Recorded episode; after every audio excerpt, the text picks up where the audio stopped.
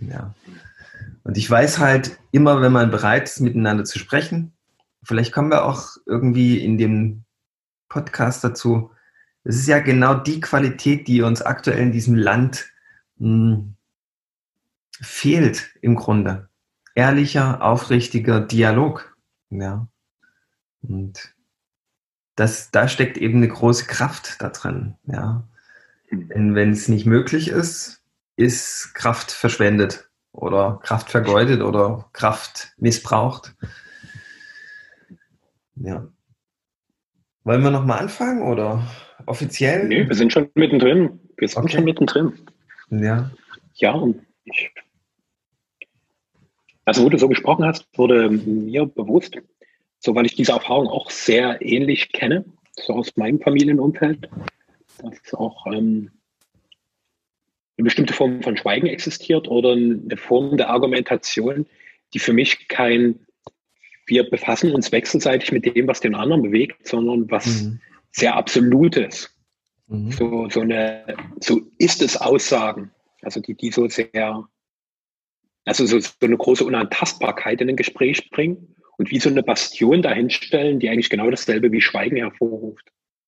Und wo du gesprochen hast, konnte ich auch fühlen, so diese Unsicherheit der anderen im Ausdruck oder überhaupt erstmal mal kennen dessen, was wirklich gerade in ihnen abgeht. Und da entstand mir die Idee, dass Dialog zuerst immer auch ein innerer Prozess ist, ein Dialog mit mir, was bewegt mich gerade. So ist es zum Beispiel so, dass diese Situation, die ich in der Welt erlebe, dass sie mir einfach Angst macht und ich meine, aufgrund dieser Angst konsequent handeln zu müssen. Was halt heißt, hey, ich mache halt diese ganzen Vorgaben, die mir gemacht werden, die mache ich halt alle mit, weil ich Angst habe. Angst um mein Leben. Und da brauche ich keine Pseudo-Argumente vorschieben, die halt heißen, ja, mir geht es um meine Mitmenschen. Also ich glaube, in der Tiefe ist das totaler Schwachsinn. Das ist gelogen. So, weil plötzlich in so einer Situation entdecken alle ihre großen Altruismus. Das halte ich doch für kompletten, für eine große, große Illusion. Und das ist aber ein wunderbarer Vorwand, um sich wieder als guter Mensch zu tarnen und als der, der sich auf die richtige Seite stellt. Weil hier geht es ja auch wieder nur um Recht haben und so dieses Recht haben Spiel ist ja was, was wir auch schon Ewigkeit miteinander spielen und was mich auch zutiefst ankotzt. Ja, deswegen kann ich dich gut fühlen, danke. ja. Ja, es ist eine, eine Art von, von Basta-Politik, ja, die, die man zu schlucken hat. Und ich finde, eine Demokratie macht aus, dass jemand etwas sagt mit dem Geist, dass er hören möchte, was die anderen für einen Standpunkt haben und dass man dann herausfindet, was ist eigentlich von beiden Standpunkten die Wahrheit. Im besten Fall noch von tausend verschiedenen Standpunkten. Wo ist da etwas, wo sich alles trifft? Dass man das, äh, dass man geil drauf ist, das herauszufinden so dass sich alles äh, ja in, in, in eine Harmonie hinbewegen kann. Dadurch, dass alle gehört sind, alle gesehen sind, alle Standpunkte. Und jetzt ist es aktuell so, dass, dass nur ein Standpunkt der richtige ist. Und das ist das Robert-Koch-Institut. Und das ist, ähm, das ist gefährlich, finde ich. Weil ist ja noch nicht mal das Robert-Koch-Institut das ist, äh, die bringen ja nur Zahlen, die mich überhaupt nicht überzeugen. Ja. Geht man von diesen Zahlen aus, dann sind nicht mal 0,01 Prozent der Bevölkerung betroffen und von diesen Zahlen leitet man von diesen Zahlen dann notwendige Maßnahmen ab, dann halte ich das für vollkommen unangemessen diese Zahlen alleine, diese nackten Fakten, die sollten jeder, jeden Menschen doch zu Fragen animieren, warum müssen wir dann so verhältnisunmäßige Maßnahmen über uns ergehen lassen? Und warum machen die alle mit? Ja. Hm. Und wenn diese Fragen sich niemand mehr stellt, dann brauchen wir auch, also dann wenn sich diese niemand mehr stellt, dann ist es klar, dass wir uns in den Details verlieren. ja, in den Details, die die Bundesregierung vorschlägt, was dann als Konsequenzen folgen. Ja, eigentlich müssten wir immer wieder diese grundsätzlichen Dinge beleuchten. Was ist wirklich, ähm, was ist jetzt wirklich dran bei so einer geringen äh, Infektionsrate? Ja. Und eine Pandemie, mal ehrlich, die stellt man sich doch so vor, dass die Krankenhäuser voll gefüllt sind und dass die, dass die Leute rechts und links vom Straßengraben liegen und äh, nicht, die Gesellschaft nicht mehr fähig ist, die adäquat zu entsorgen. Wir, wir sehen ja nirgendwo Kranke. Die Krankenhäuser sind leer. Und seit einem halben Jahr warten notleidende Menschen darauf, endlich ihre Operation zu bekommen. Und sie wird verweigert mit dem Hinweis, dass das Krankenhaus die Kapazität nicht hat. Da frage ich mich, wer dient eigentlich hier wem? Ja, und, und ich frage mich, dat, warum sich nicht jeder diese Frage stellt. Und ich denke, das machen ganz viele gerade. Und das macht kollektiv gesehen ein riesen Ohnmachtsgefühl. Ja. Und diese Ohnmacht, die, die hält alles fest, die bringt alles total zum Stillstand in uns, wenn, wenn man nicht einen geilen Umgang damit findet dann. Ja. Klar könnte man sagen, die inszenieren das nur für uns, damit wir unsere eigentliche Macht äh, äh, begreifen und die leben. Ja. Das ist alles nur ein Spiel, um uns wach zu machen, klar. Das ist die positive Sicht auf das Ganze. Die, ähm, die sehe ich mir auch immer wieder an, klar. Ich kann auch nur dazu einladen, ähm, diese, diese eigentliche Macht dahinter zu sehen. Ja, und wie man dahin kommt, klar, ist auch ein einfacher Weg. Aber ich glaube, erstmal steht an, den Menschen, die Menschen daran zu erinnern, dass sie sich an diese Ohnmacht schon wie gewöhnt haben. Ja, es kommen immer wieder neue Schreckensmeldungen die aber nicht wirklich auf Fakten und Zahlen beruhen, sondern einfach so mal gesagt werden und niemand getraut sich mehr zu widersprechen. Und das, das löst einfach Stagnation und Angst und Machtlosigkeit bei den Menschen aus. Das mal zu begreifen, wow, was macht das denn eigentlich mit mir? Und was sind die dahin, die danach kommenden Eskalationsstufen? Weil wir werden ja langsam an Informationen gewöhnt die wir langsam verdauen. Wir gewöhnen uns quasi an ein Ohnmachtslevel gerade. Und das wird aber langsam gesteigert. Ja, bis dann wirklich energetischer Stillstand in uns stattfindet. Und das ist dann optimaler Nährboden, damit Krankheit wirklich ausbrechen kann. Ja, weil das das Gegenteil ist von Entspannung. In Entspannung fängt alles an, weich zu werden und zu fließen in der Spannung ist alles fest und blockiert und Krankheit hat es ganz einfach. Ja. Böse Zungen könnten behaupten, das hat System. Wir sind ja keine bösen Zungen.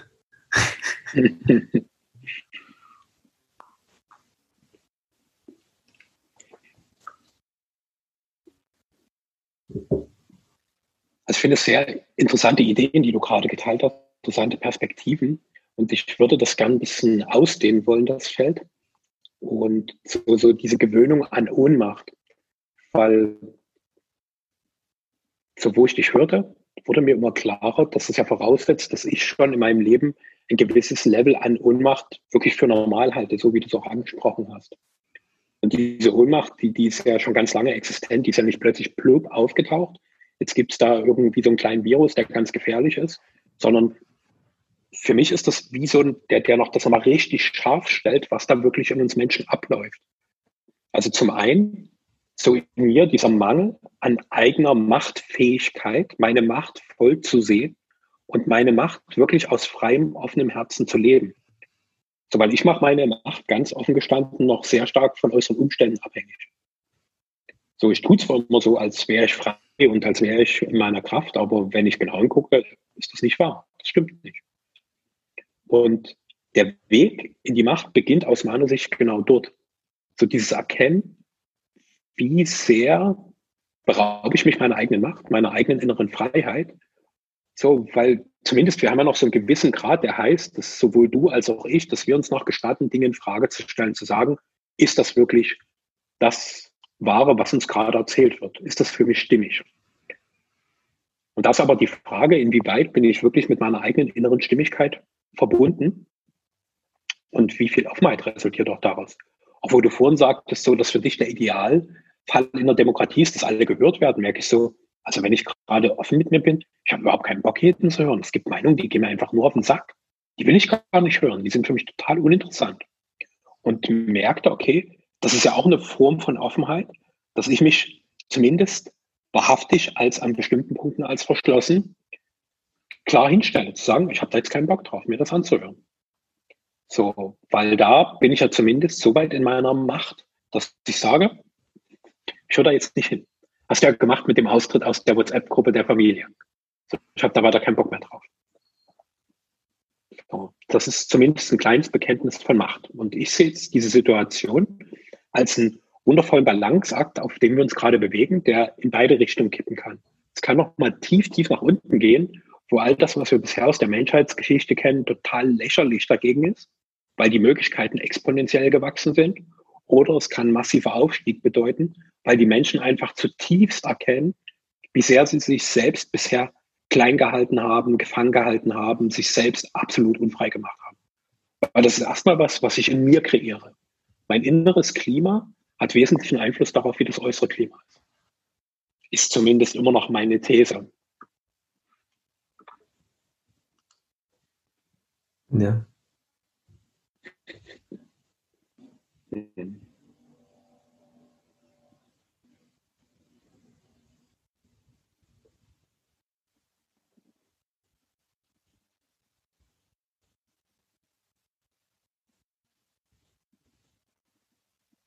Ja, ich habe mich äh, die Woche sehr damit beschäftigt, was eigentlich Macht ist.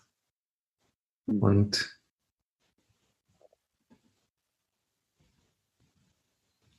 bin da hingekommen, dass ich gar nicht so richtig Macht habe. Dass es eine Illusion ist. Sich einzubilden, man hätte Macht.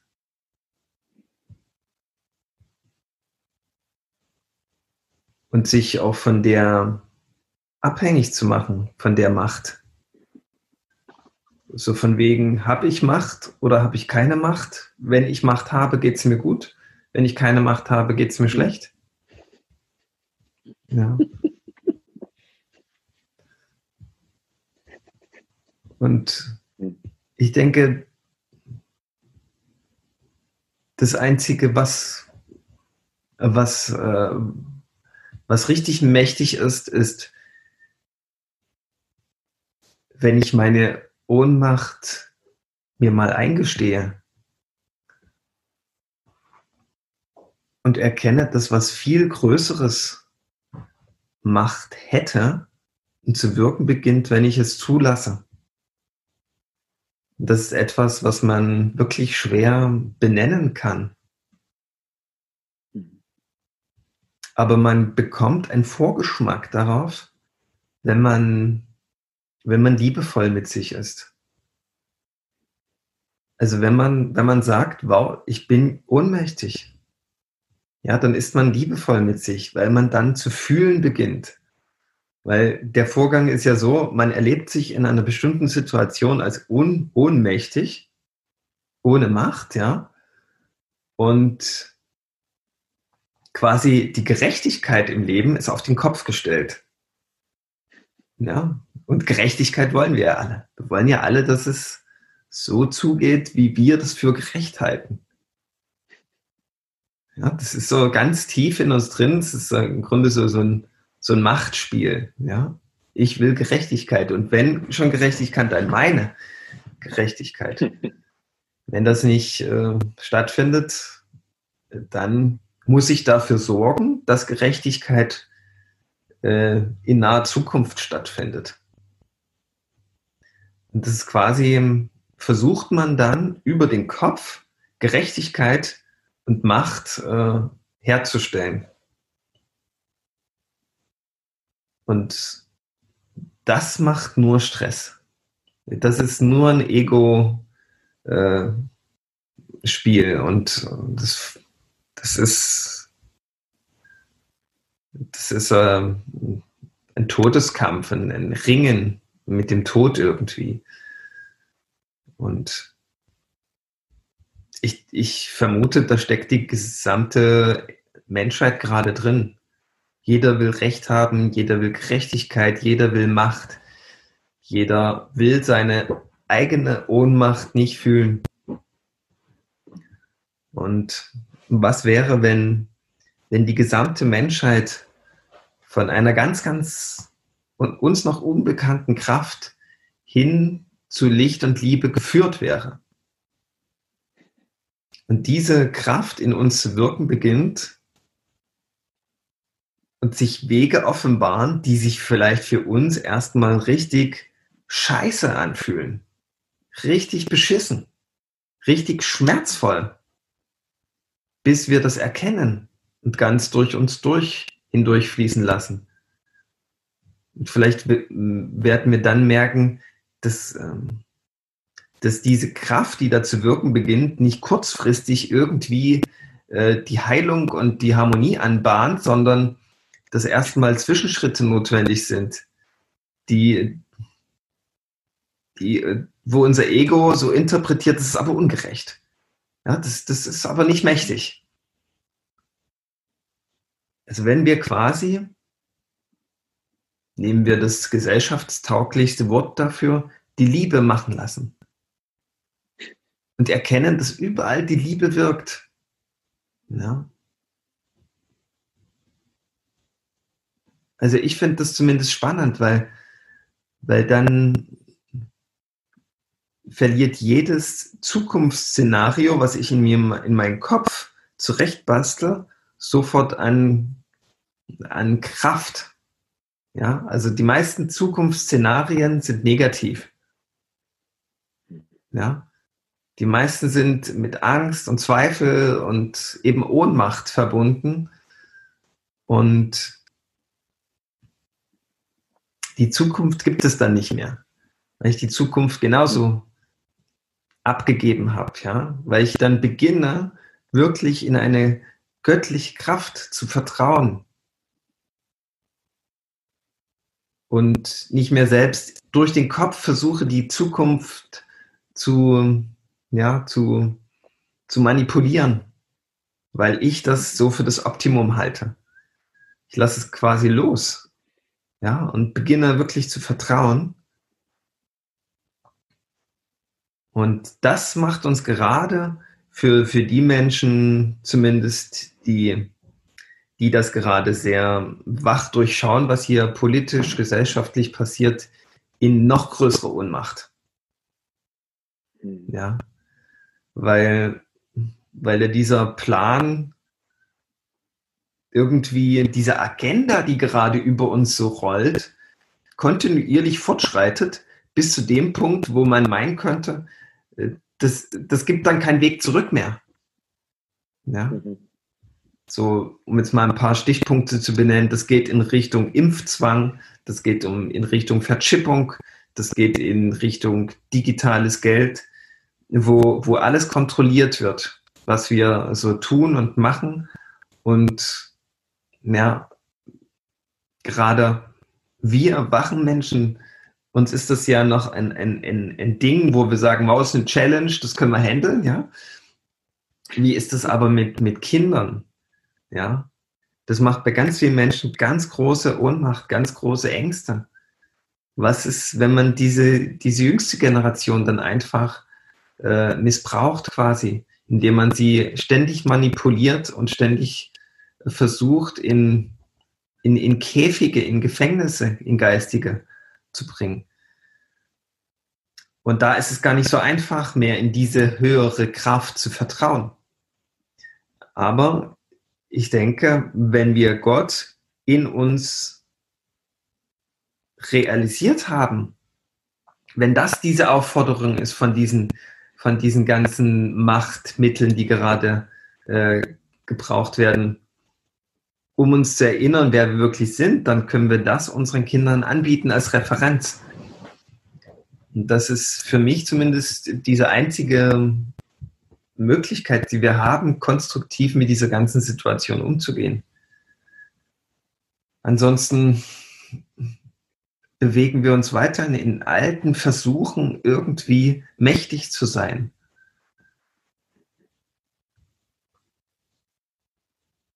Und ich denke, diese, diese Kraft, von der wir sprechen, kann auch Liebe dazu sagen, wenn die durch uns wirkt, die ist stärker als alles andere, was, was da als, als Drohszenario vor uns auftaucht. Und bisher ist es ja immer noch nur ein Bedrohungsszenario, also ein Szenario, was noch gar nicht stattfindet. Ja.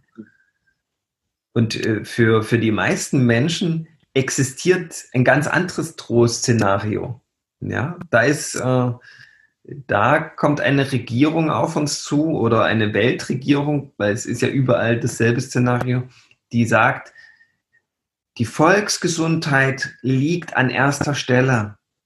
Ja, wir haben einen gefährlichen Virus, der alle dahin raffen könnte.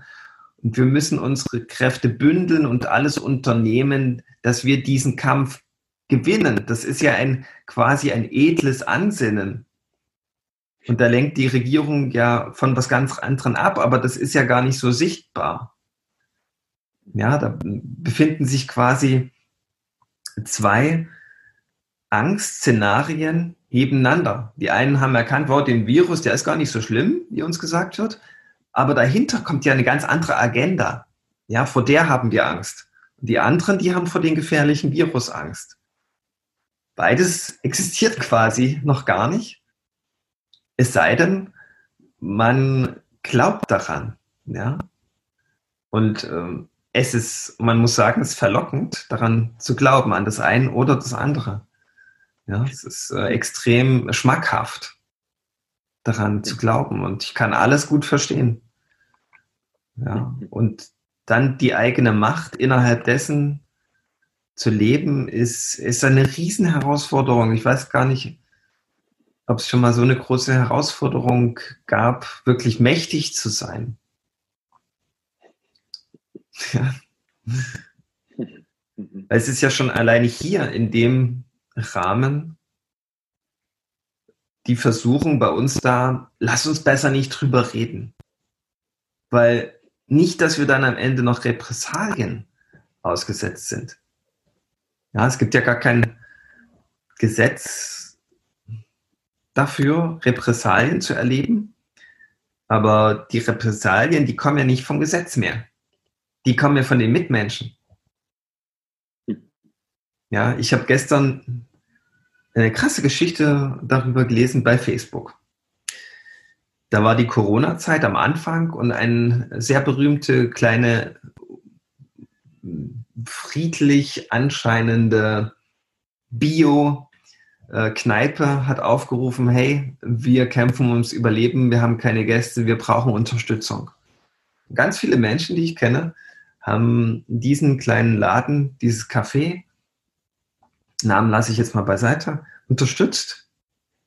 Und sie sitzen jetzt in diesem Café, wo es wieder geöffnet ist, und trinken ihren Kaffee und müssen sich anhören, dass sie den Laden, die, die Kneipe oder das Café besser gesagt, nicht mehr besuchen dürfen, weil sie keine Maske aufhaben. Und sie sind angehalten, ähm, eine Maskenpflicht durchzusetzen, die es so gesetzlich gar nicht gibt. Es ist nur eine Verordnung, eine, eine, eine, eine, eine Idee. Ähm, etwas durchzusetzen, was von höherer Hand irgendwie so geplant und gewollt ist. Und äh, da hat sich das quasi umgedreht. Die, die gerade noch unterstützt haben, werden jetzt rausgeworfen von jemanden, die mit diesem Rauswurf ein System unterstützen, was im Grunde menschenverachtend ist, was ausgrenzend und spaltend ist. Und das bringt die Menschen in totale Zwickmühlen überall. Weil ich beobachte das wirklich so, das sind Menschen, die zeigen nach vorn ihre Maske und sobald dieses vorn, diese öffentliche Fassade weg ist, nehmen sie die Masken ab. Also niemand glaubt mehr so richtig an diesen gefährlichen Virus, aber alle spielen mit und denunzieren noch den Nachbarn, der es nicht macht. Weil der zeigt ja nur, was ich mir selber nicht gestatte. Ja? Obwohl ich genauso denke, aber ich füge mich dieser öffentlichen, diesen öffentlichen Zwang. Ja, und das ist, ähm, das ist, äh, das halte ich für, für gefährlich. Und dann aber zu sagen, hey, wenn wir wirklich unendliche, liebevolle Wesen sind, dann macht es doch keinen Unterschied, wenn ich mir meine Macht jetzt nehme und zu dem stehe, was ich fühle. Ja, und da allerdings wiederum das zu beachten, was, äh, was es dann tatsächlich äh, als Konsequenz hat. Ja, also in meinem Fall, wenn ich dem so folgen würde, dann, äh, dann würde ich, äh,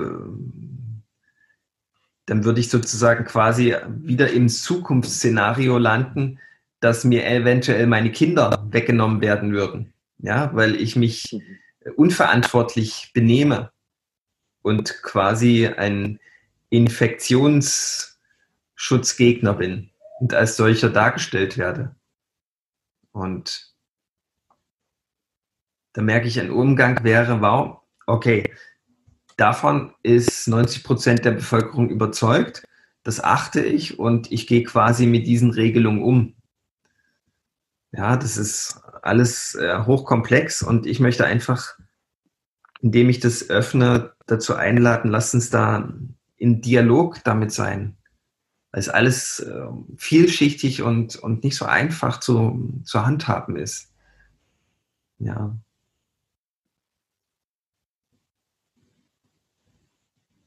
die Erlösung wäre quasi erst, wenn alle kollektiv darüber reden würden, das in den Dialog einbringen, das, was sie wirklich denken.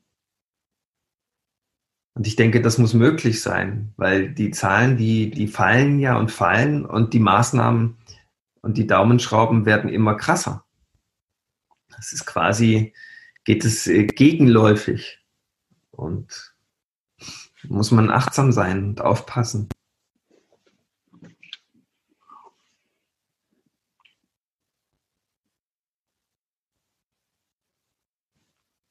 Also all das, was du gerade erzählt hast, ist für mich wiederholt die Aufforderung, in mir selbst immer klarer zu werden. So, weil noch gibt es ja eine starke Orientierung am Außen, so wie, erstens, wohin orientiere ich mich? was glaube ich, was, was ist die tatsächliche Machtströmung? Und es ist aber immer, dass ich mich davon ablenken lasse. Also, weil auch das sind ja, das hast du schon gut beschrieben, beides Ideen. Also das eine ist so diese Gefährlichkeit des Virus ist nach wie vor nur eine Idee, weil rein praktisch gibt es bisher niemanden, der das erlebt hat. Es gibt nur irgendwelche Inszenierungen, die das vorgeben. Aber ist das die Wahrheit? Ich weiß es nicht. Also ich habe oft genug erlebt, weil ich konkret in Stellen dieser Welt war, dass das, was als Nachricht kam, nicht mit dem übereinstimmte, was ich vor Ort erlebt habe. Es war einfach nicht deckungsgleich. Es war überspitzt. So, weil das halt, wo aktuell noch viel Energie andocken kann in unserer aktuellen kollektiven Seele, ist halt Angst. Das ist halt was, wo ich sofort, zack, Bewegung erzeugen kann. Und da auch zu sehen, okay, wo ist denn die Angst in mir? Weil es ist natürlich für mich relativ einfach, die anderen als hochängstlich und als angepasste Systemdiener zu bezeichnen und da einfach erstmal zu sehen, ah, okay, wie, wie groß ist mein Grad an Unterwerfung tatsächlich selbst? Und wenn ich da offen in mich reinschaue, huh, der ist schon ganz schön ausgeprägt. Also wirklich offen, frei und aus vollem Herzen gehe ich meinen Weg noch lange nicht. Ich habe irgendwie eine Idee, wie das sein könnte. Ich habe eine Sehnsucht, die mich dahin zieht. Und es ist immer wieder diese Aufforderung, die ich gerade in dieser Zeit sehe, werde dir darüber bewusst, wie du wirklich mit deiner Macht bist. Und aktuell ist in mir genauso viel Ohnmacht wie die, die du beschrieben hast. Und für mich ist gerade, wir hatten, glaube ich, in einer unserer vorherigen Folgen mal so dieses schöne Bild, dass Gott vielleicht irgendwo an einem Frequenzregler sitzt und so sagt, hey, damit die Menschen so quasi meinesgleichen endlich mal checken, was Sache ist, regle ich einfach mal die Frequenzen ein bisschen nach oben. Ich drehe mal, damit die einfach intensiver spüren, was tatsächlich in ihnen angelegt ist. Und es bedeutet, dass ich halt auch erstmal all diese Schichten bewusst machen muss, die diesem wahrhaftigen Sein entgegenstehen. Und wir haben dann eine Menge Kram um unser wahrhaftiges Sein drumherum gebaut, was das halt maximal behindert. Und für mich ist gerade so diese Zeit, die holt das alles nach oben. Also ich sehe es auf einer großen globalen Ebene, ich sehe es auf einer gesellschaftlichen Ebene, ich sehe es auf der Ebene der ganzen Beziehungen, die wir haben, wo einfach ein neuer Drang nach Wahrhaftigkeit da ist. So, und ich beobachte auch gerade, speziell bei Frauen, die einfach sich immer mehr ermächtigen zu sagen, ich gestatte es mir aus meiner urweiblichen Seele herauszuleben. Was wiederum mich als Mann massiv auch unter Druck setzt. Mich auch mit meinen Ohnmachtserfahrungen konfrontiert. Früh gelernt im Wechselspiel mit meiner Mutter und vielleicht in vielen, vielen Vorleben mit anderen Frauen. Also ich finde es gerade eine super, super spannende Zeit. So und merke auch diese größere Perspektive immer wieder zu sehen, gibt ich dem Prozess hin. Weil wenn ich mir gestatte, dass alles göttlich ist, ist das, was gerade passiert, göttlich. Keine Frage. Und es folgt einem größeren Plan, den mein kleines Erbsenhirn natürlich nicht ansatzweise schnallen wird. Und ich kann mich sehr schnell mit meinem Verstand in andere Ebenen flüchten. So, und da bin ich aber nie bei mir. Ich bin nie in meiner Tiefe, nie bei meiner Wahrheit. Weißt du, sobald ich darüber sinniere, was jetzt die große Verschwörung dahinter ist oder wie gefährlich ein Virus tatsächlich ist, bin ich definitiv nicht mehr bei mir. Ich bin auf einer anderen Ebene und auf einer Ebene, die ich ohnehin nur mit ganz vielen Vermutungen und Ideen irgendwie ein bisschen für mich greifbar machen kann.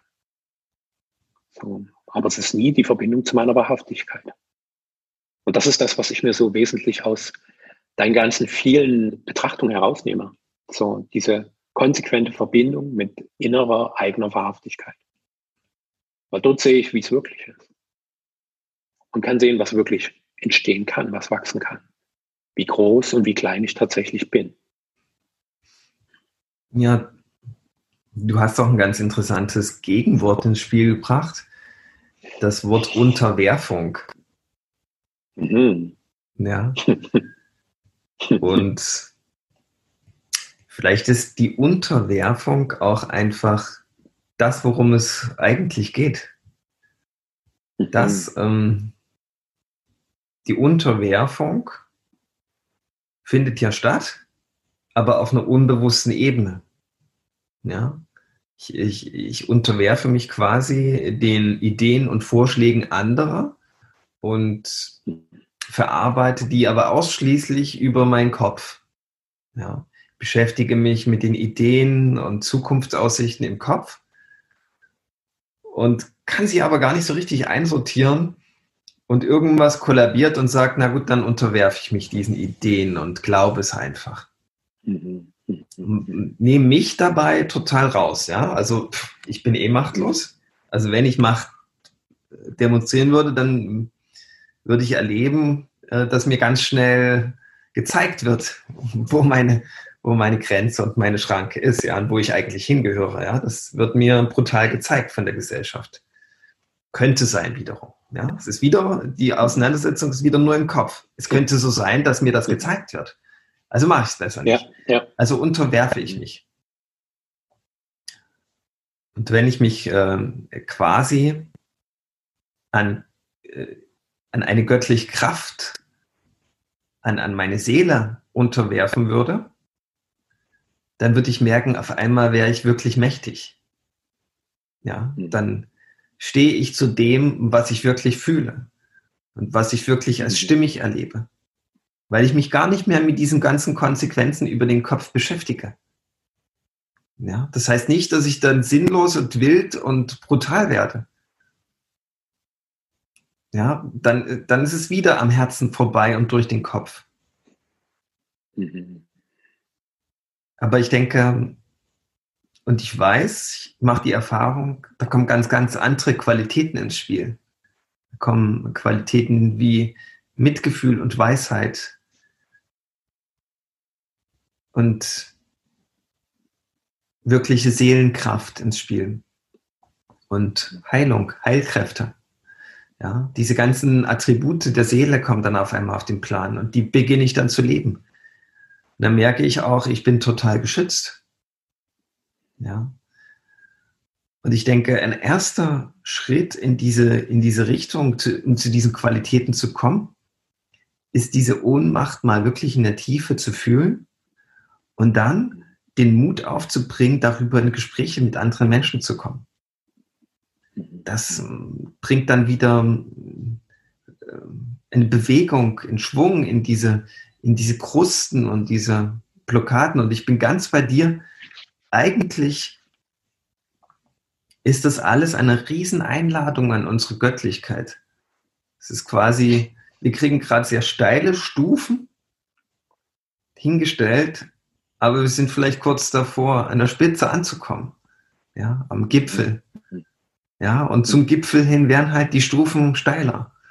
Und äh, die, die, die Luft wird erstmal dünner, ja, und so weiter. Aber mhm. oben haben wir halt die, dann die totale Perspektive. Noch sehen wir nur die mühsamen Schritte. Aber das kann sich mit jedem weiteren Schritt ändern, wenn wir oben ankommen und die Totale sehen. Dann wissen wir wieder, wer wir sind und wer wir wirklich sind, ohne, ohne, ohne irgendwas dazwischen. Ja. Die letzten Meter sind wahrscheinlich mühsam. Ob das jetzt ganz oben schon ist, das mag ich nicht be behaupten dürfen oder das, das möchte ich nicht behaupten. Das muss jeder für sich selber wissen. Aber die Perspektive hin zu wechseln, wenn man in dieser Ohnmacht ist, hey, was gibt es jetzt zuerst zu erkennen und was sind die tatsächlichen Schritte, die es zu gehen gilt? Ja.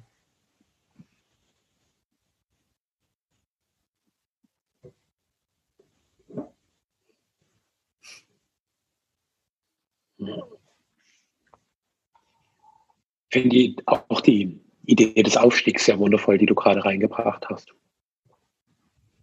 So, es ist halt eine Möglichkeit und bedeutet für uns nochmal tief, tief durch das durchzugehen, was uns seit Jahrzehnten, Jahrhunderten, Jahrtausenden begrenzt. Und jetzt gibt es einfach einen Rahmen dafür, der das nochmal auf einer viel größeren Ebene herausfordert. Weil ich auch so immer wieder beobachte, wenn ich mir das Leben anschaue, dass Entwicklung auch immer mit äußeren Umständen zu tun hat. So, wenn meine äußeren Umstände super paradiesisch sind, warum soll ich mich bewegen? Gibt keinen Grund. So, die Bewegung wird halt schon auch immer von dem stimuliert, was halt im Kontext da ist. Und jetzt natürlich die große Frage, NI, Problem, wer hat denn den Kontext erschaffen? Ist der schon da oder ist das auch ein Teil meiner Kreation, meiner inneren Göttlichkeit, um mich halt wirklich auf eine nächsthöhere Stufe des eigenen Seins entwickeln zu dürfen? Und vielleicht ist das alles was, was wir uns vor Urzeiten mal vereinbart haben, dass wir irgendwann mal so eine abgefahrene Situation auf diesem Planeten kreieren, um in das tiefe Wiedererinnern, Wiedererkennen und wieder wirksam werden des Wahrhaftigen zu kommen. Was für eine schöne Perspektive. Absolut, ja. Und das macht auch gleich eine ganz mhm. neue Perspektive auf, wie dann diese neue Welt aussieht. Mhm. Nehmen wir uns dann diese, den Fall bloß mal so als Spinnerei es gäbe wirklich eine, eine Weltverschwörung, die hier eine menschenverachtende Politik durchsetzt, um, um ein, eine größere Agenda quasi hier auf, auf dieser Erde zu installieren, die uns wirklich menschenverachtend behandelt. Und irgendwann würde die Lüge in sich zusammenfallen und diese Menschen wären da und man würde sich fragen, was man mit diesen Menschen macht. Ja, genauso wie man, wie es diese, wie hieß das nach dem Zweiten Weltkrieg, die Nürnberger Prozesse oder wie hieß das, mhm. gab, ja. wie man dann auch diese Menschen verurteilt hat. Was wäre, wenn man dann diese, wenn das wirklich so sein sollte, in eine Runde bringt und sagt, wow, danke, dass ihr uns dieses Gebilde installiert habt, damit wir erkennen konnten, was wir eigentlich sind. Weil wenn jeder in seiner totalen Macht steht, wenn die Macht durch jeden Einzelnen wirkt, die eigentliche göttliche Macht, spätestens dann wäre das ja alles gar nicht notwendig mehr. Mhm.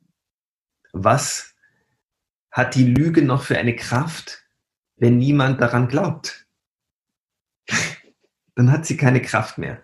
Aber noch scheint es so zu sein, dass, dass etwas notwendig ist, damit wir das eigentliche Erwachen der Göttlichkeit erleben dürfen. Ja, und quasi bleibt dann nur noch totale Dankbarkeit an jedwede Installation, die dazu geführt hat. Und es gibt dann kein Verurteilen mehr. Es gibt keine Prozesse mehr. Ja, das wäre die neue Welt, die, die nicht mehr ein Gericht notwendig hat, was eine Sanktion ausüben muss für etwas, was uns nur geholfen hat. Allerdings ist es so, dass dieses Erwachen jetzt kollektiv geschehen darf. Ja, das, das wäre für, dieses, äh, für diese beschriebene Idee notwendig, klingt falsch. Hm, ja, es, ist, es darf sein, könnte man sagen. Ja.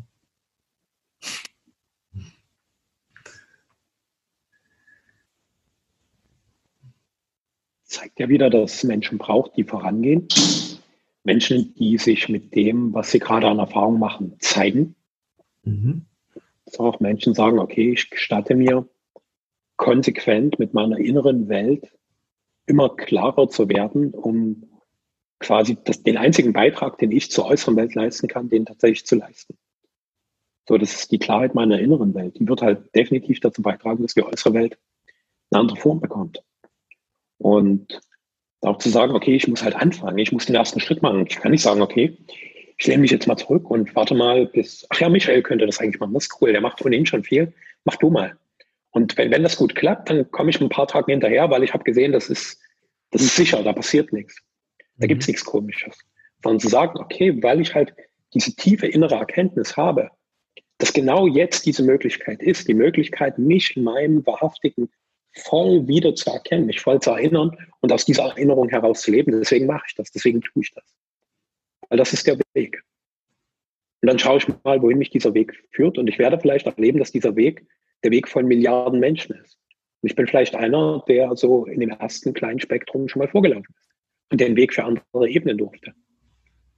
Und der vielleicht irgendwann bei einem großen Tribunal sitzt und Menschen zutiefst dafür dankt, dass sie diese extrem beschissene Aufgabe übernommen haben, so ein scheinbar menschenunwürdiges System zu installieren, um uns zu erinnern. Dass sie die Aufgabe des Bösewichts, des Diabolischen übernommen haben, mhm. weil sie uns da die Möglichkeit gegeben haben, mit unseren tiefsten, tiefsten Schatten in Kontakt zu kommen. Ohne dich hätte ich das nie geschafft, lieber Diktator. Ja, exakt. Wer weiß. Eine wundervolle neue Welt. Ja. Hm. Das ist eine neue Perspektive, ja. Und es, es, es heißt ja immer so, ich gehe vorweg und so. Und ich sehe,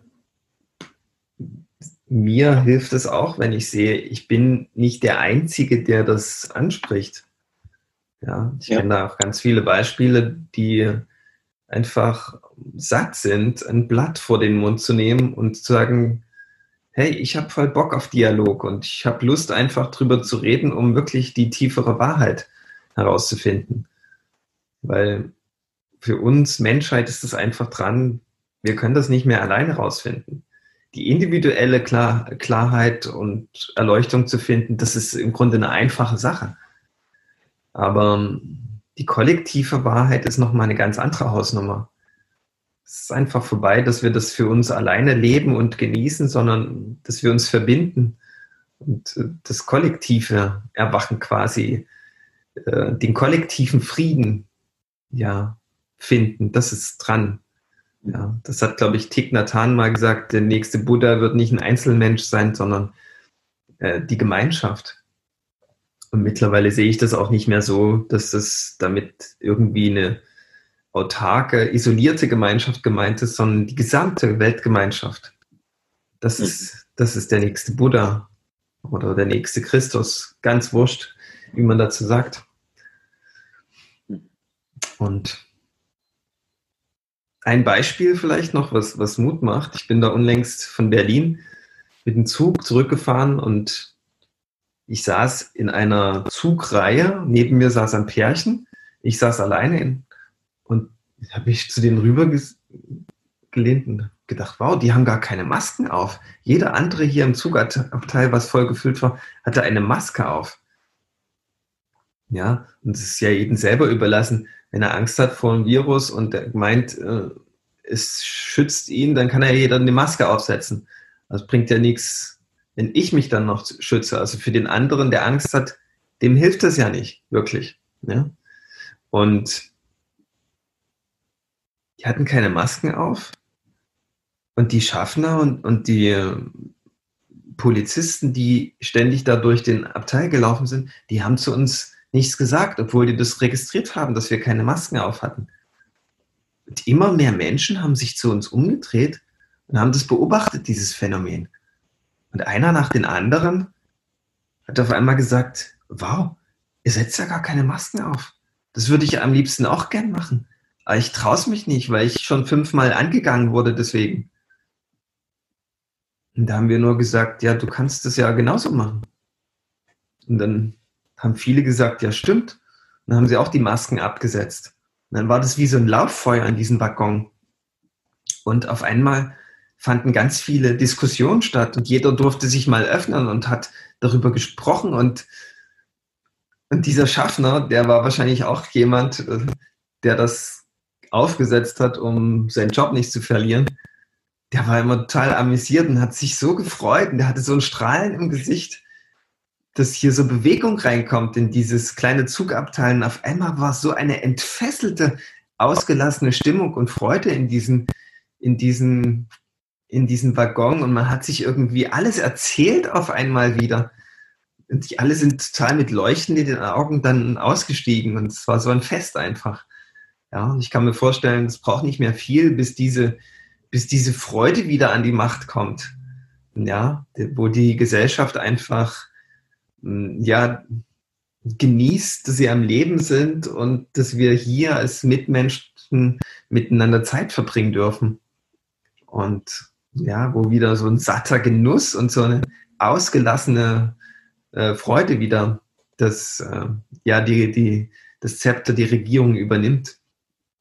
Und als du das so sagtest mit den Politikern, die da die böse Rolle äh, spielen, einfach als Liebesdienst, da stelle ich mir so vor, man, die sitzen dann am Abend da und fragen sich so, warum, wir haben jetzt hier die nächste Eskalationsstufe gezündet, aber die machen das ja einfach mit, Mensch. Das ist ja krass, ja. Was müssen wir denn noch alles machen? Ja. Es ist eine total witzige, schöne Vorstellung, dass die das quasi, dass die eigentlich auch nicht mehr so richtig Bock drauf haben. Aber denken sich wahrscheinlich, wenn wir bis hierher gegangen sind und die nicht erwacht sind, müssen wir, wir können ja nicht wieder zurück, weil das hat ja damals auch nicht funktioniert. Ja.